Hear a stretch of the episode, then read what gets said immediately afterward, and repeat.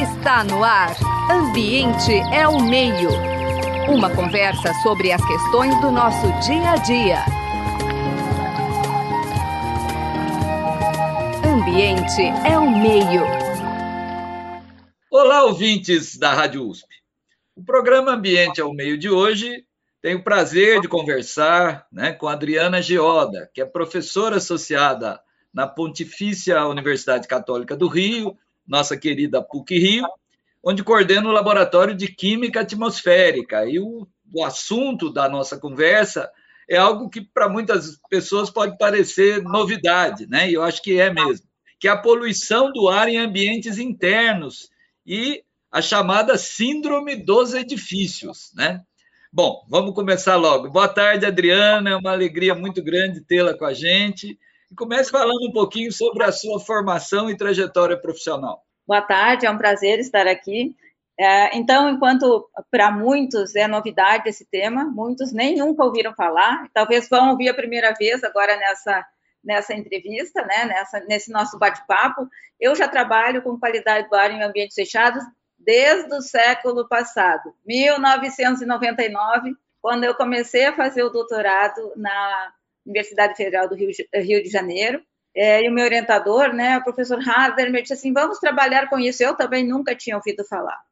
E foi, e aí comecei. Comecei a trabalhar, fizemos medidas em, em diferentes locais, fizemos eh, medidas em, em, bancos, na gráfica de bancos, que foi até um, o tema da minha tese. É, eu também até, olha, tive o prazer de uh, fazer medidas no Palácio do Planalto, em Brasília porque naquela época eh, estavam acabando de fazer uma troca de tubulação, uma limpeza de tubulação, então pediram para eu avaliar a qualidade, quer dizer, pediram para o laboratório que eu trabalhava fazer a qualidade, avaliar a qualidade do ar antes e depois dessa troca, dessa limpeza de tubos. Então eu passei por todo todo o Palácio do Planalto lá coletando amostra. E daí só veio, né? Então eu também faço, uh, fiz parte naquela época da sociedade que trabalha com isso, que é a Brasindor, que agora a gente está retomando. Então, agora eu estou agora recentemente fui nomeada editora da, da revista Brasindor. A gente está pedindo até para as pessoas que, que têm artigos para mandar para a gente, para a gente começar a publicar e dar mais destaque a esse tema no Brasil.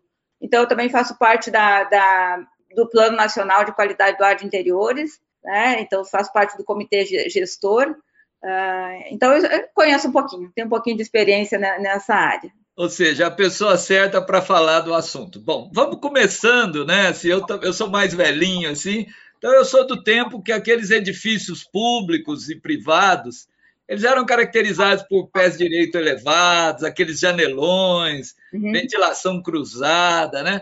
Hoje são castelos envidraçados, né, Adriana? Sim. Lacrados. Por que, que isso ocorreu e quais os problemas associados? Na verdade, é, essa parte de poluição do ar em ambientes fechados, ela, ela já é do conhecimento da, da população há muito tempo.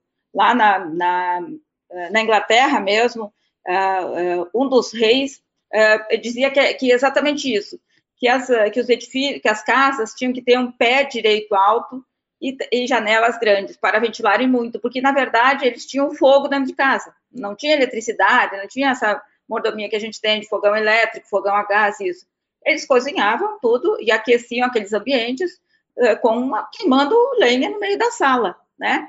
Então, é, ele já percebia que aquela fumaça causava incômodo, causava problemas. Então, a ordem era que todo mundo tivesse um pé direito de 3 metros de altura. E isso, né, foi se, se postergando, né, por outras razões, de mais quente, uma ventilação melhor. E depois chegou a crise é, de 1970. E aí tudo, tudo mudou. É, que quando teve problemas de, de, energia, problema com os países da OPEP, começou o, o, o petróleo ficar muito caro, daí né, eles começaram a pensar, bom, a gente vai ter que reduzir nossos custos. Então, o que, que eles pensaram? Vamos fazer é, isso mais no hemisfério norte, né, que eles têm problema com esses frios intensos, né, então eles precisam de aquecimento, aquecimento central. Então, eles pensaram assim, bom, então, para a gente gastar menos energia, o que, que a gente faz? A gente faz os famosos edifícios selados. E, tipo assim, a troca interna e externa era mínima, porque se você tem pouca troca externa, você gasta menos energia para aquecer aquele, ar, aquele, aquele ar, né? aquele ar novo que está entrando. Então foi isso. eles começaram a fazer os prédios que se chama prédios selados. Só que, em pouco tempo, ou um tempo depois, começaram a perceber que as pessoas ficavam doentes. Doentes, e daí ficavam doentes quando estavam no, no, no escritório, naquele ambiente de trabalho, quando saíam e iam para suas casas, ficavam bem. Aí começaram a estudar e descobriram que no, é, o problema era a falta de ventilação desses ambientes, que aumentava a concentração dos poluentes e causava vários problemas de, de saúde, né? Então, dor de cabeça, fadiga, ardência no olho, uh, coceira, enfim, não, não eram coisas que, digamos assim, matasse, mas eram coisas que causavam incômodo. E aí começou a ter muita falta, né? Os funcionários começaram a faltar muito, né? E isso as empresas acabavam perdendo em produtividade. E quando falava em, fala em dinheiro, né, aí já começa logo a investigar, porque aí não dá certo, né? Aí chegaram à conclusão que era isso, que era poluição dentro desses ambientes. Aí começaram a tomar uh, providências, foram criadas uh, regras, normas, legislações, né? No, no, no, mundo todo. No Brasil, nossas ainda são muito, digamos assim, estão iniciando, né? Nós temos uma legislação da, dos padrões de qualidade do ar que é de 2003, né? Que até a Anvisa está querendo revogar porque ela diz que não faz parte da área de atuação dela, essa parte de vistoria, né? De, de, de verificar se está sendo aplicada ou não a, a legislação. Então está meio com um imbróglio aí. É, vamos explorar um pouquinho assim Primeiro, o que que se encontra, né? Quer dizer, eu não vou nem pedir para falar o que que se encontraria no Palácio do Planalto no governo passado, porque eu acho que seria impublicável. Foi muito mais antigo, era na época é. Fernando Henrique Cardoso ainda, uma antiga. Eram outras poluentes. Mas o que que é, quer dizer, é claro que eu acho que deve, você disse que seu, a sua primeira pesquisa foi uma gráfica, né? Quer dizer, eu acho que deve depender muito do tipo de atividade. Mas, quer dizer, o que a gente tem hoje são grandes edifícios comerciais, né? Você falou que começou pela questão de manter quente, hoje é manter frio, né? Então, assim, o que, que normalmente se encontra? Quer dizer, é, o fato de ser lacrado começa a ter muito gás carbônico, são poluentes eh, também as bactérias, vírus. Quer dizer, o que, que se encontra quando se, se analisa aquelas terríveis canaletas né, que, que circulam e os seus filtros, né? Bom, é, na verdade, tem tanta coisa que a gente nem sabe o que tem, porque tem, tem muita coisa, e, e como você falou, depende tudo da, da atividade. E a gente, é, claro, a, antes, quando eu para você ter uma ideia, quando eu comecei a estudar a qualidade do ar é, né, em, lugar, em ambiente fechado aqui no Brasil, nem poucos, é, poucos lugares tinham realmente ar condicionado. Hoje em dia, com essa mudança climática ali, há um aquecimento que as pessoas já não conseguem mais trabalhar, ter uma produtividade devido ao calor. Então, os prédios começaram a ser selados. Então, não tem, praticamente não se encontra mais prédio com janela. Então, se não tiver um bom cuidado na qualidade do ar que tem ali dentro, a gente vai ter problemas sérios uh, em breves. Então, o que, que tem dentro do ar? Tudo depende da atividade, como você falou, né? mas também depende é, de tudo que está dentro desse local. Porque se você o, o ambiente é pintado, então a tinta vai estar emitindo os compostos orgânicos voláteis. A mobília, todas as mobílias, elas emitem algum tipo de composto, compostos orgânicos voláteis. Tem alguns que são cancerígenos, outros não são tanto, ou não, não, não causam tanto problema de saúde. Tem o formaldeído, que é extremamente cancerígeno, e ele está em praticamente tudo que a gente é, que tem dentro do, do ambiente, né? Essa parte fórmica, drywall, acabamento, tudo isso sempre tem um pouco de, de formaldeído envolvido, né? É, o que mais? É, o ato de varrer, varrer levanta as partículas, o ato de cozinhar. Quando a gente fala em, em poluição, antes, inicialmente, era só para ambiente de trabalho, né? Que era o edifício que estava doente durante o período de trabalho. Mas agora não, é todos os ambientes, dentro da sua casa, então, se a gente pensar em tempo de casa, aumenta muito mais uh, as, as, fontes e, e, os poluentes. O ato de cozinhar, se você cozinha com gás, se você cozinha com lenha, se você tem uma boa ventilação, uh, o que a gente gosta muito de usar, que é o, os produtos químicos, os produtos de limpeza, não, porque tem um cheirinho. Gente, isso aí não é cheirinho, isso aí é composto orgânico volátil que se as pessoas, se ficarem um pouco expostas, começam a ter dor de cabeça e elas nem se dão conta que elas, porque elas passam o dia todo limpando com aquele, com aquele produto. Então, tem que ter muito cuidado na hora que você vai usar esse produto, e o ideal sempre é o quê? Usar só um pano e água. Pano úmido e água geralmente resolve muito problema. Uh, também tem problemas de, de, vírus, de bactérias, que vai depender muito da conservação do, do lugar, né? Então, a, a umidade é, é, é, essencial e o calor é essencial, é ótimo para desenvolver esse, esses uh, uh, micro-organismos, né? E, a, a, digamos assim, o, o, próprio perfume, tudo isso que a gente usa que tem um cheirinho, é, é são os compostos orgânicos rolados que estão, que estão sendo é, é, eliminados para a área, a gente percebe. Né? Você tocou um ponto também que eu queria aprofundar um pouquinho, que é o comportamento das pessoas. Quer dizer, esse também, essa é uma questão crítica também, é, com certeza é crítica, porque é, por, pela falta de conhecimento, elas tomam, uh, fazem coisas que acham que estão fazendo para o bem, mas estão fazendo uh, para o mal. Né? Ah, enche de um produto de limpeza, ah, por causa do cheirinho, ah, porque vai matar as bactérias, só que ela está se, se, contaminando. E isso a curto prazo vai te dar uma dor de cabeça, uma coisa ou outra, mas a longo prazo pode desencadear várias doenças. Então, por isso que é preocupante. Então, ah, não, então não pode usar produto de limpeza e uh, perfume. Pode, só que você tem que ter o cuidado de ler né, o rótulo e ver o que, que o fabricante está dizendo que é para usar. Agora, me diz quem lê aquele rótulo minúsculo e fica ali pegando, ah, um copinho, vou botar só esse copinho. Não, tu vai lá e pega o trocinho, dá uma espremida e acha que está bem. Então, esse cuidado é, é, importante. Né? Hoje em dia a gente tem um monte de é, inseticida, ah, é terrível contra os insetos. Não, se é terrível contra os insetos, ele é terrível contra a gente também. A diferença é que eles usam um composto orgânico volátil que reage com outro composto volátil e daí não dá o cheiro. Então parece que aquilo ali é tudo à base de água, que não tem pode até ser a base de água, mas o componente principal ele é tóxico. Ele pode até causar um dano menor para a gente, mas se mata o bicho, por que não vai matar a gente também, né? lá, como dizia, como dizia uh, Paracelsus, tudo depende da dose, né? Então, se você souber usar com bom senso, pode fazer bem. Agora, se for fora, vai acabar causando problemas. É, e há uma tendência sempre de achar que se colocar mais, é mais o efeito vai ser maior, né? Às vezes nem é, e às vezes Sim. nem é, Porque, porque tem um limite, né? Você tem um limite, a partir daquele limite, não, não importa se você bota 10, 20, 50, ele já atingiu aquele...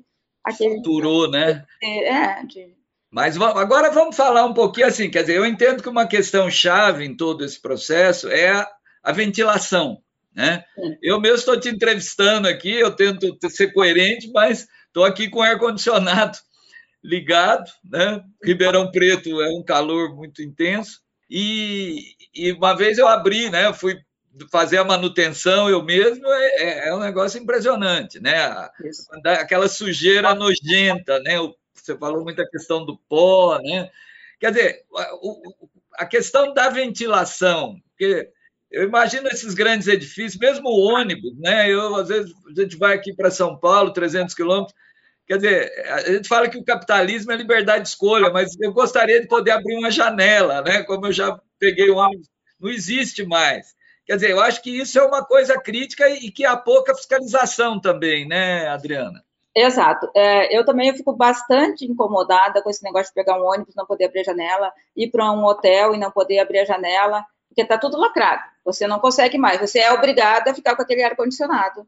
E muitas vezes é aquele que eles mesmos regulam, que tem que ser na temperatura deles, e muitas vezes está fora da temperatura. Porque, fazendo parênteses assim, uh, o ar-condicionado, todo mundo acha que tem que, quando liga, você tem que botar lá no 16 graus, que é o mínimo, que é o mínimo que ele desce, né? Não é assim, nós temos legislação dizendo que o conforto térmico é entre 20 e 26 graus, dependendo da época do ano, entre 20 22 ou 23, 26. Então, não é qualquer temperatura. Porque, é, porque ah, tá 40 graus lá fora, aí você bota 16 é, dentro do coisa, você tem um choque térmico enorme, né? Então, e isso também é desconfortável para o organismo. É, então, é, é, não, é, não é simples, né? Essa, essa matemática, essa, esse ajuste um que é mais frio, outro que é mais quente, então o ar-condicionado passa a ser outro, uh, outro problema. A ventilação, sem dúvida, funciona. É. Tivemos um exemplo claro que todo mundo viveu, a, a Covid. A Covid mostrou que ventilador, a ventilação é a base de tudo. Então, se você deixa a sua casa bem ventilada, é, é, são mínimos os problemas de você transmitir um vírus, uma, né, alguma, alguma coisa, alguma doença, e, e você tem uma qualidade do ar melhor. Né?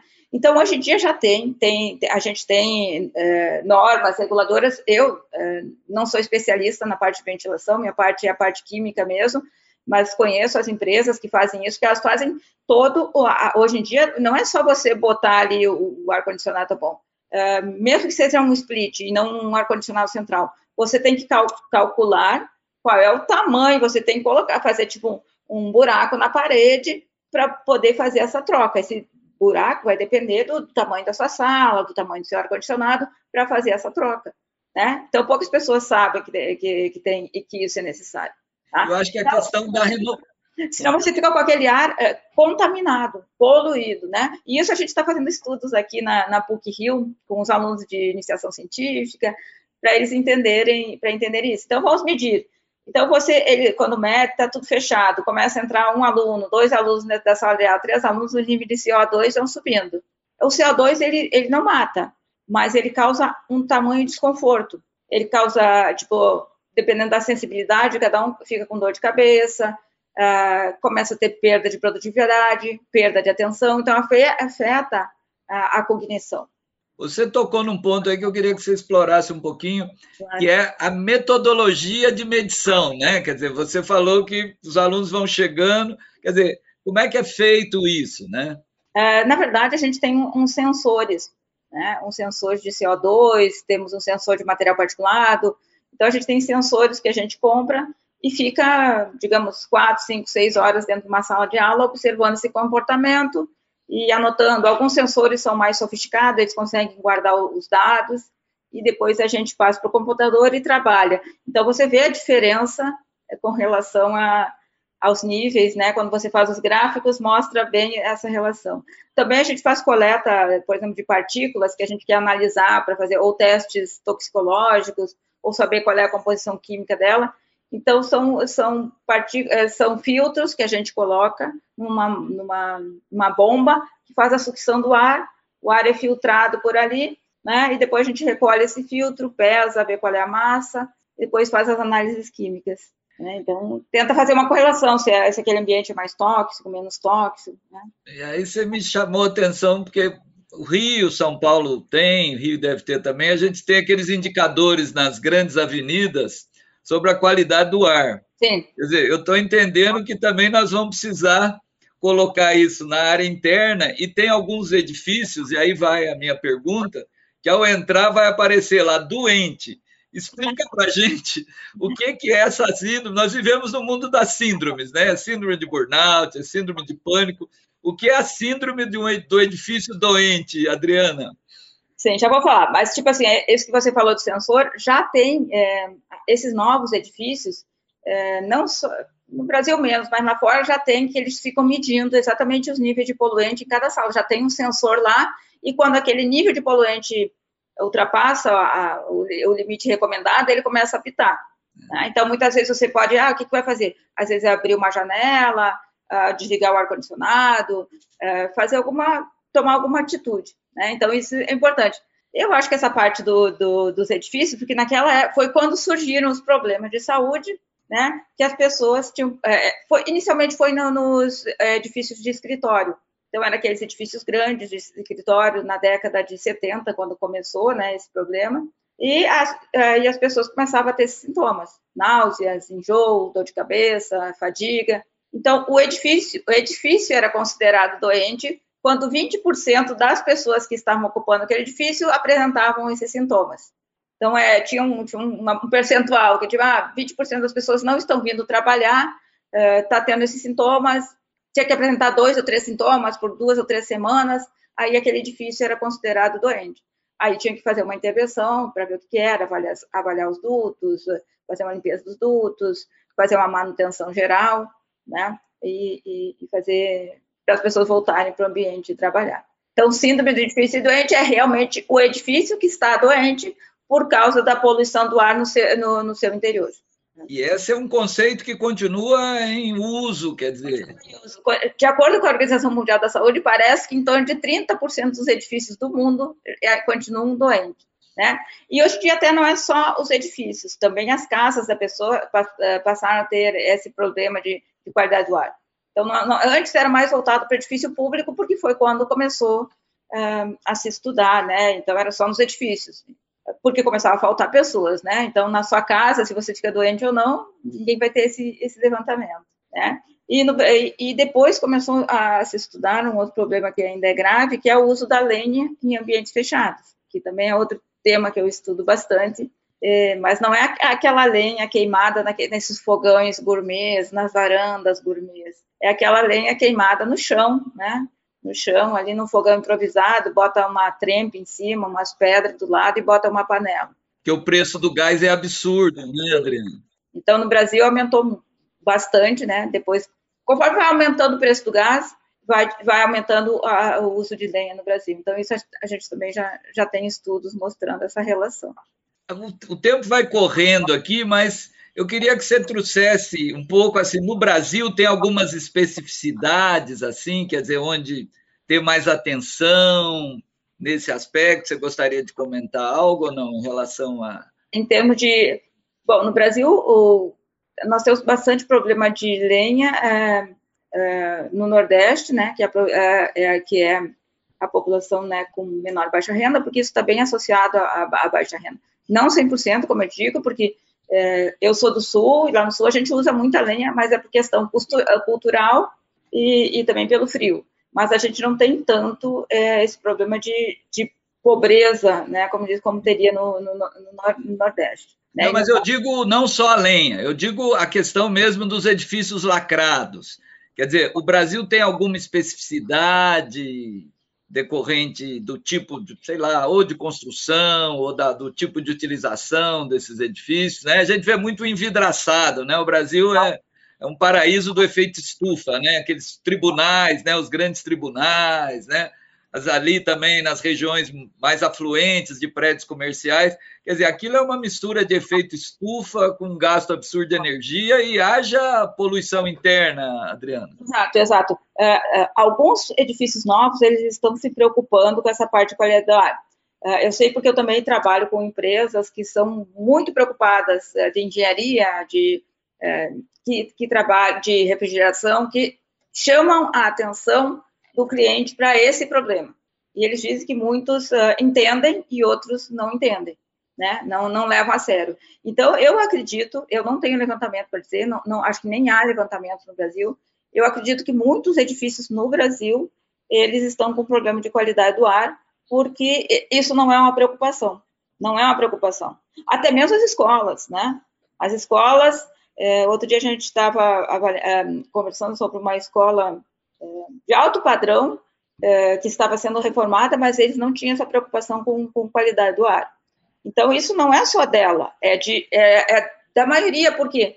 Porque a gente não traz esse tema para discutir. Então, eu parabenizo vocês terem essa, trazer esse tema, né, trazer esse tópico para a gente conversar, conversar com a sociedade, né, se tiver mais, a gente tem um, um, Instagram lá que a gente responde tudo que for dúvidas, né, e a gente, a gente quer isso, que as pessoas tenham conhecimento, porque no momento que você tem conhecimento, você vai ficar mais atento né, a, um, a, a esse conhecimento, você vai dizer, não, isso aqui não posso, vamos abrir essa janelinha aqui, né, vamos deixar de usar esse produtinho aqui que é, que é desnecessário.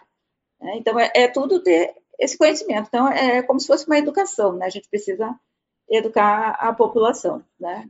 Isso, a gente sempre aqui fala que tem que ter um, de um lado a postura do cidadão e de outro também do poder público. Nós estamos chegando agora no final do programa, então vou pedir assim, do ponto de vista propositivo, e aí pensando nas políticas públicas, né? Por exemplo, você falou que a Anvisa não está querendo atuar na regulação, quer dizer, existem as exigências de auto de verificação dos bombeiros, né? O Inimetro vai pesar as balanças, e para isso eu acho que não tem uma fiscalização, né? Então, um pouco assim, o que, que a gente precisa, Adriana? Na verdade, a nossa a fiscalização no Brasil é deficiente em tudo que é área, né? A gente tem é, 20, 30 pessoas para fiscalizar o Brasil todo em temas que são é, muito polêmicos, muito, né, causam muito dano à sociedade. Então, eu acho que o aumento da, da fiscalização ajudaria muito ajudaria muito a, a, a, a como é que diz, a, é, implementar esses programas, né, é, o PMOC, né, que é o plano de para ter esse cuidado né, com ar-condicionado, com, com tudo, né, a limpeza, a questão de limpeza, higiene, eh, manutenção, né, então, isso tudo acabou de sair uma lei, mas tem que, ela tem que ser implementada, ela tem que ser fiscalizada, porque senão não vai adiante. E, e as pessoas têm que ter, tomar consciência disso, né? A sociedade tomar consciência, porque daí começa a cobrar, né? Numa, começa a cobrar, ah, e o meu prédio, agora vou mudar para um prédio novo, o meu prédio pensa nisso, ah, vou, vou trabalhar num, num ambiente, no, num prédio novo, uh, estão preocupados com a qualidade do ar, que eu vou estar lá exposto 8, 10 horas por dia? Se a gente vai pensar, a gente passa praticamente quase todo o nosso dia no ambiente fechado. Muito bem, Adriana. A conversa foi boa, o tempo voa, né? Nós conversamos com a pesquisadora a química, a professora da PUC do Rio, Adriana Gioda, sobre a poluição do ar e ambientes internos. Né? É um tema que nós vamos voltar com certeza ainda no programa Ambiente ao Meio, desse 2024. A gente quer agradecer a equipe, né? o Gabriel Soares na técnica, a Beatriz Pavan na produção, nos contatos, a Paula de Souza e o Henrique Genestretti na divulgação. A coordenação, Marcelo Pereira, Débora Piotto e Zé Marcelino, te agradecem muito, Adriana, e deixa o Instagram aí, despede dos ouvintes, deixando o Instagram aí para o pessoal que queira conhecer mais o trabalho de vocês. Ah, claro, será um prazer. Nosso Instagram é LQA PUC Rio, tudo junto. LQA PUC Rio, tá bom? Então tá, muito obrigada e um bom dia. Você acabou de ouvir Ambiente é o Meio. Produção e apresentação: José Marcelino e Marcelo Pereira. Música tema: Evandro Navarro. Sonoplastia: Mariovaldo Avelino. Ouça também este e outros programas em www.ribeirão.usp.br.